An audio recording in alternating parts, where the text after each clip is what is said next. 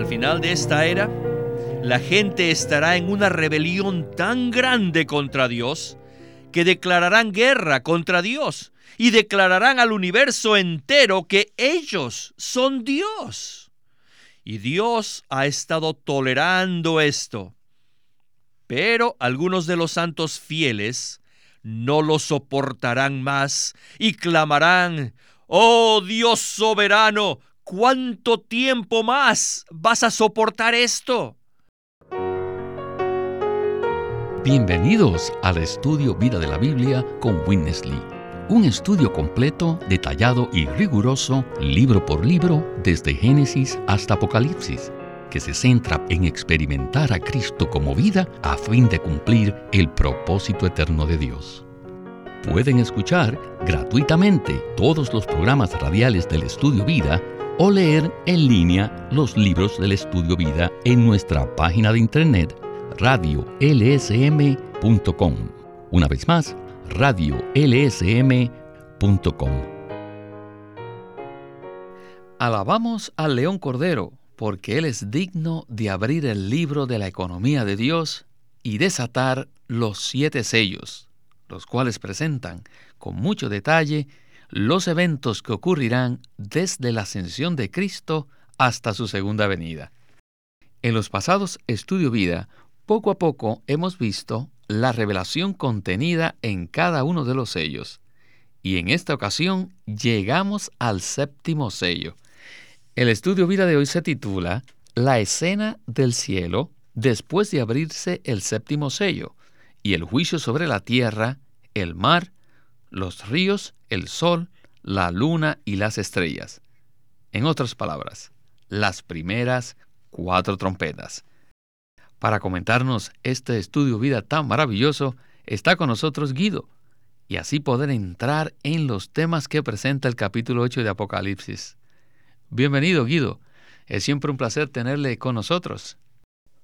Agradezco mucho que me hayan invitado de nuevo a este querido programa.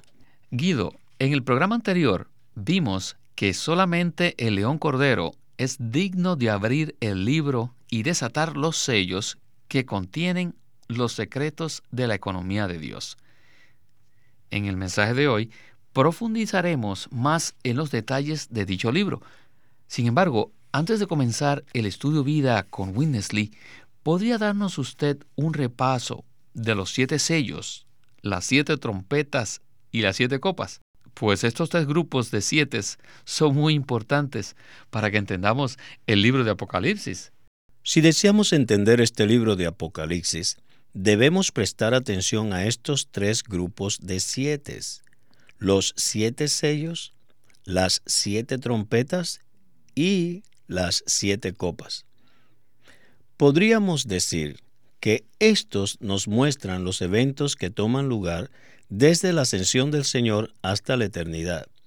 Los siete sellos nos muestran el contenido de la economía de Dios. Desde la ascensión del Señor hasta el tiempo de la Nueva Jerusalén en la eternidad futura, los siete sellos presentan por completo la economía neotestamentaria de Dios. Los primeros cuatro sellos son simultáneos, pero el quinto, sexto y séptimo sellos son consecutivos. Y el séptimo sello consta de siete trompetas. Esto lo debemos estudiar detalladamente, porque después que se abre el séptimo sello, se habla de las siete trompetas. O sea, que estas siete trompetas son el contenido del séptimo sello. Podríamos decir que el séptimo sello equivale a las siete trompetas. Los siete ángeles tocan las trompetas una detrás de la otra, para llevar a cabo el juicio de Dios sobre la tierra, sobre el mar y sobre la humanidad rebelde que vive en la tierra. Y finalmente la séptima trompeta se toca para darle fin a esta era, por medio de las siete copas, para introducir el reino de Cristo a la tierra y para mostrar la nueva Jerusalén en la eternidad. Todo esto está incluido en la séptima trompeta. Así que en el capítulo 16 de Apocalipsis vemos que las siete copas mencionadas están incluidas en la séptima trompeta y son su contenido. Pero, naturalmente, es un contenido negativo. Las siete copas se derraman para ejecutar el juicio final de Dios y también para derramar su ira sobre la humanidad rebelde y pecaminosa. En el capítulo 8 que estudiaremos en esta ocasión, se ven las primeras cuatro trompetas. Leamos algunos de estos versículos. El 1 y el 2 dicen, Y cuando abrió el séptimo sello, se hizo silencio en el cielo como por media hora, y los siete ángeles que estaban en pie ante Dios se le dieron siete trompetas. Ahora, los versículos del 6 al 8 dicen, Y los siete ángeles que tenían las siete trompetas se dispusieron a tocarlas. El primero tocó la trompeta, y hubo granizo y fuego mezclado con sangre, que fue lanzado sobre la tierra. Y la tercera parte de la tierra se quemó, y la tercera parte de los árboles se quemó, y se quemó toda la hierba verde. El segundo ángel tocó la trompeta, y algo como una gran montaña, ardiendo en fuego, fue lanzada al mar, y la tercera parte del mar se convirtió en sangre. El versículo 10 dice, El tercer ángel tocó la trompeta, y cayó del cielo una gran estrella, ardiendo como una antorcha, y cayó sobre la tercera parte de los ríos y sobre las fuentes de las aguas. El versículo 12 dice, El cuarto ángel tocó la trompeta y fue herida la tercera parte del sol, y la tercera parte de la luna, y la tercera parte de las estrellas, para que se oscureciese la tercera parte de ellos, y el día no resplandeciese en su tercera parte, y asimismo la noche. Bueno, con estos versículos tenemos la introducción para el estudio vida con Winnesley. Adelante. El secreto de la economía de Dios está sellado con los siete sellos. Los siete sellos son todo el contenido del libro que está en la mano de Dios, que es el Nuevo Testamento o el pacto que fue establecido por Cristo con su sangre. El último sello, el séptimo, es todo inclusivo, pues consta de siete trompetas, de las cuales las siete copas son parte de ella. Muy bien, desde 1933 he recibido mucha ayuda del estudio que hizo el hermano Ni del libro de Apocalipsis. ¿Cuál es el contenido del séptimo sello? Son las siete trompetas. La primera trompeta daña a la tierra y a los árboles. La segunda trompeta daña al mar. La tercera trompeta daña a los ríos y todas sus aguas. Y la cuarta trompeta daña al sol, la luna y las estrellas. El Señor es verdaderamente sabio. Si el escritor de este libro no hubiese sido Dios, entonces el que lo escribió debe ser Dios. De otra manera, ¿quién más tendría la sabiduría para escribir un libro con tantos símbolos y tantas señales? Vaya, los siete sellos, luego las siete trompetas y después las siete copas. ¡Qué maravilloso! Todo esto muestra la sabiduría de Dios al escribir este libro. Él es sabio y soberano. Él arregló todas las cosas, incluso la eternidad, de una manera tan maravillosa. Y bajo su luz, Él nos ha mostrado una visión muy clara, y todos los demás libros de la Biblia nos ayudan a verla. Guido, yo también tengo que concluir que solo Dios pudo haber escrito la Biblia, y necesitamos su luz para ver los detalles del séptimo sello. Sí, por supuesto que es muy fácil confundirse al leer y estudiar el libro de Apocalipsis, porque contiene muchas señales y símbolos. Por eso es fácil perder de vista que el enfoque de este libro es la economía eterna de Dios, en la cual Cristo es el centro y también la circunferencia. Y el resultado de la economía de Dios es la iglesia, la cual tiene su consumación en la Nueva Jerusalén. Sin la luz divina, no hay manera de entender el libro de Apocalipsis.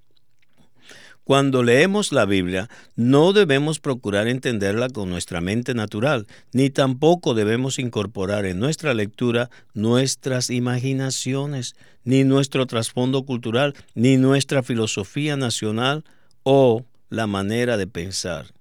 Debemos desechar estos pensamientos porque la Biblia, desde la primera página hasta la última, es un libro inspirado por el Espíritu de Dios, palabra por palabra. La Biblia está llena de pensamientos divinos y de revelación divina. Al leer cualquier pasaje de las Escrituras, debemos orar para buscar la luz de Dios a fin de recibir revelación y visión. Y así entenderemos claramente lo que es revelado en la palabra de Dios. Por ejemplo, la séptima trompeta suena al final del capítulo 11 de Apocalipsis y las siete copas son derramadas en el capítulo 16. Visto superficialmente parece como que las copas son la continuación de la séptima trompeta, pero si recibimos luz del Señor, podremos entender que las siete copas no son una continuación de la séptima trompeta, sino que de hecho son parte de ella. Es decir, las siete copas son el contenido de la séptima trompeta ya que por medio de estas siete copas Dios completa su juicio sobre la tierra, sobre los cielos y sobre las personas que viven en la tierra. En cuanto al libro de Apocalipsis, me gusta mucho el bosquejo preparado por el hermano Witness Lee, que se presenta en la versión recobro. Ese bosquejo nos muestra que los capítulos del 4 al 11 de Apocalipsis dan un panorama general de las cosas venideras desde la ascensión de Cristo hasta la eternidad futura, mientras que los capítulos del 12 al 22 dan los detalles de los asuntos importantes y cruciales presentados en la primera sección de los capítulos 4 al 11. Esto nos ayuda mucho y nos da un entendimiento general de este libro. Quisiera recalcar lo que usted acaba de decir con respecto al bosquejo de la versión recobro del Nuevo Testamento. Si tomamos los capítulos del 4 al 11 y trazamos una línea de tiempo, o sea, una línea cronológica, veremos que todos los eventos mencionados en los capítulos del 12 al 22 simplemente dan los detalles de los asuntos importantes revelados del 4 al 11. ¿No es así? Así es, sí, sí, amén. Antes de continuar con la próxima sección, quisiera orar tanto por nosotros como por los radioescuchas. ¿Me acompaña? Señor Jesús, concede a cada uno de nosotros que escucha este programa tu luz para ver tu economía divina en estos sellos, en estas trompetas y en estas copas. Señor, alúmbranos. Solo tú puedes abrir este libro a nosotros. Señor, te necesitamos. Amén. Bien, continuemos con Winnesley. Ahora veamos las primeras cuatro trompetas. Aquí dice que cuando se abrió el séptimo sello, hubo silencio en el cielo. ¿Por qué? Este silencio, después de la apertura del séptimo sello, indica solemnidad, debido a que algo muy serio estaba a punto de suceder, y es que la era iba a cambiar. El período anterior a la apertura del séptimo sello es la era de la paciencia de Dios, en el cual Él tolera la situación pecaminosa en la tierra por causa de su propósito, de predicar el Evangelio para producir las iglesias y así cumplir su plan eterno. Pero, al abrirse el séptimo sello, la era de la paciencia termina. Y ahora Dios comienza una nueva era en la cual Él interviene para juzgar la situación de rebelión que hay en la tierra. Esto es algo tan serio que aún el cielo se queda en silencio debido a la solemnidad de esta ocasión. Esto indica que algo muy serio está a punto de suceder. Ahora bien, miren el cuadro. En medio de esta solemne escena aparece otro ángel, que es Cristo. En este libro, en cuanto a la administración del juicio de Dios sobre la tierra, Cristo es el ángel. ¿Por qué? Porque Él tiene la posición de un enviado de Dios. Cristo lo es todo. Pero en cuanto a la administración de la economía de Dios, Apocalipsis describe a Cristo específicamente como otro ángel que fue enviado por Dios a fin de ejecutar su administración. Él no es un ángel común, sino el otro ángel, un ángel especial.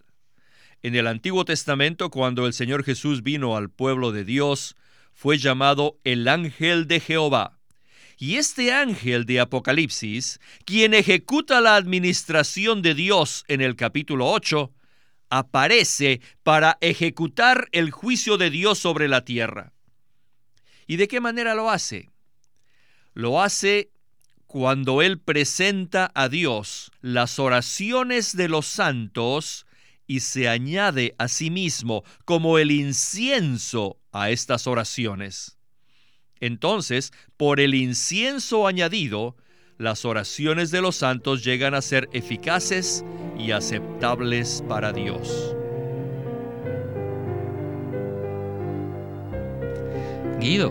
Fui muy conmovido por la seriedad de la situación que vendrá en el futuro, pues hubo 30 minutos de silencio en el cielo antes que se tocaran las siete trompetas.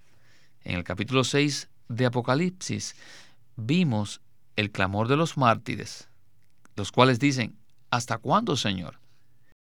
No hay duda que el Señor ha tolerado la maldad por largo tiempo, pero viene un tiempo en el cual ya no la tolerará más. Así es. El día vendrá cuando Dios juzgará la rebelión y el pecado que abundan en la tierra. Hoy Él tolera la maldad sobre la tierra porque esto provee más tiempo para que se predique el Evangelio a fin de que los pecadores sean salvos, que se produzcan las iglesias y que se edifique el cuerpo de Cristo, a fin de preparar su novia para que Él venga y traiga el reino de Dios a la tierra, y finalmente manifieste la nueva Jerusalén en la nueva tierra y en el nuevo cielo, por la eternidad. Así que basados en la obra redentora de Cristo, la cual efectivamente quitó todos los pecados del linaje humano, Dios ahora tiene el derecho de tolerar la situación pecaminosa de la tierra con la meta de llevar a cabo su plan eterno. Muchos se preguntan, si Dios es real, ¿por qué suceden tantas cosas terribles? La respuesta es que Dios lo tolera hasta que se cumpla su plan. Pero después de que se cumpla su propósito, la era cambiará. Cuando suene la séptima trompeta, la era cambiará de la era de la paciencia a la ira de Dios, la era del juicio final que Dios ejecutará sobre las personas rebeldes y pecaminosas que hay en la tierra. Muchas gracias Guido por este comentario. Bien, ahora veremos la escena en el cielo después de la apertura del séptimo sello. Esto es algo maravilloso que se menciona en el versículo 3 de Apocalipsis 8 y dice, Otro ángel vino entonces y se paró ante el altar con un incensario de oro y se le dio mucho incienso para que lo ofreciese junto con las oraciones de todos los santos sobre el altar de oro que estaba delante del trono. Amén. Continuemos con nuestro estudio vida de hoy. Si lee el capítulo 8, verá que se abrió el séptimo sello y las siete trompetas están listas para ser tocadas, pero nada sucede hasta que Cristo viene a presentar a Dios las oraciones de los santos y se añade como incienso a estas oraciones. Esto indica que aunque Dios tiene la intención de ejecutar su juicio sobre la tierra, sigue siendo necesario que los santos cooperen con Dios en las oraciones. ¿Y qué son estas oraciones de los santos?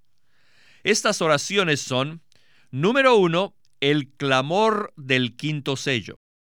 Si usted lee en Lucas capítulo 18, verá que el Señor Jesús dice que en cierto tiempo los santos que estén en la tierra clamarán al Señor pidiéndole que intervenga, que ponga fin a la situación y que se vindique a sí mismo y que ya no tolere la situación más. Al final de esta era, la gente estará en una rebelión tan grande contra Dios que declararán guerra contra Dios y declararán al universo entero que ellos son Dios. Y Dios ha estado tolerando esto. Pero algunos de los santos fieles no lo soportarán más y clamarán, Oh Dios soberano, ¿cuánto tiempo más vas a soportar esto? ¿Has de soportar esta rebelión perpetuamente? ¿Cuándo te vengarás y nos vengarás a nosotros? ¿Cuánto tiempo más pasará antes que toda la tierra sepa que tú eres el Señor, que tú eres Dios? Creo que el tiempo se acerca en que todos seremos obligados a orar así. Un día la opresión será tal que tendremos que orar de esa manera. La persecución estará allí. Algo sucederá y nos presionará a que oremos de esta manera. Tendremos tal carga para orar, lo cual indica que ya está cerca el fin, porque aún nuestro espíritu ya no tolerará más la situación. Oraremos al Señor preguntándole, ¿cuánto tiempo más? pidiéndole que se vengue para que los rebeldes sepan que Él es Dios. ¿Cuándo, Señor, harás esto?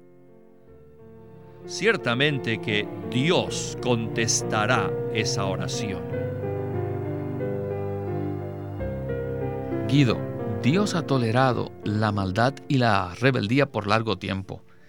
Aunque la escena está preparada para que suenen las siete trompetas, Dios espera una cosa, que se añadan al incienso del otro ángel las oraciones de los santos. Si vemos esto en Apocalipsis 8, no hay duda que cambiará nuestro entendimiento del pasaje en Lucas 18. ¿No es así, Guido? Sí. Apocalipsis 8 revela un principio crucial, y es el siguiente. Aunque Dios desea hacer muchas cosas a fin de cumplir su voluntad sobre la tierra, Él espera y no hace nada hasta que su pueblo coopere con oración. Él necesita las oraciones de su pueblo. Nuestra responsabilidad es cooperar con Dios orando, orando en todo tiempo. Amén. Bueno, Guido, muchas gracias por su participación en este programa ya que no fue un mensaje fácil, pero valoro mucho su aportación y agradezco al Señor esta oportunidad que tuvimos de estar delante de estos versículos tan maravillosos. Muchas gracias por haberme invitado de nuevo.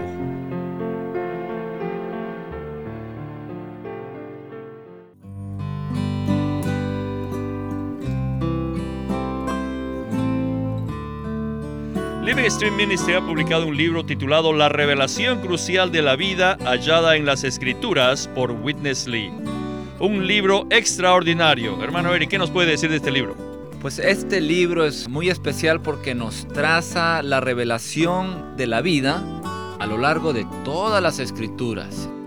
Hay un capítulo dedicado al contraste entre la vida y el conocimiento, así como habían dos árboles en el huerto del Edén, el árbol de la vida y el árbol del conocimiento del bien y del mal.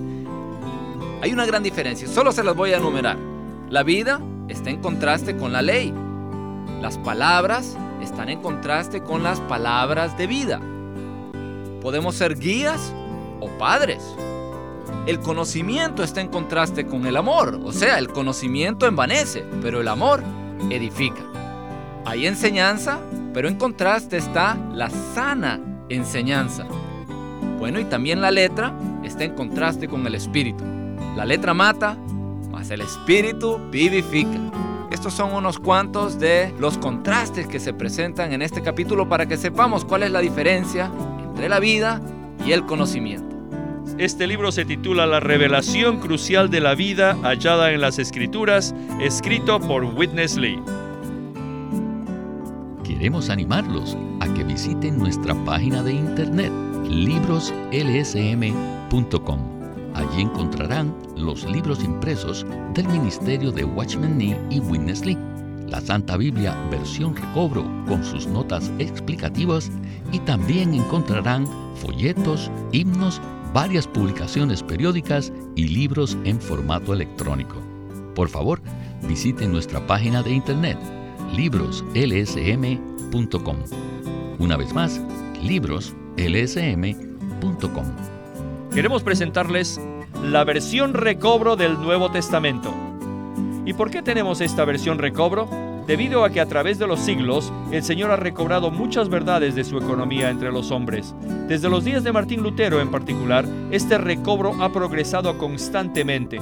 A partir de la justificación por fe, la cual fue recobrada en esos tiempos, hasta la verdad de experimentar la iglesia, el cuerpo de Cristo, vista y disfrutada por muchos cristianos hoy, este recobro ha sido como un hilo dorado que une la iglesia en el tiempo. Las verdades recobradas y la herencia de los creyentes deben ser poseídas y disfrutadas por todos los creyentes hoy día.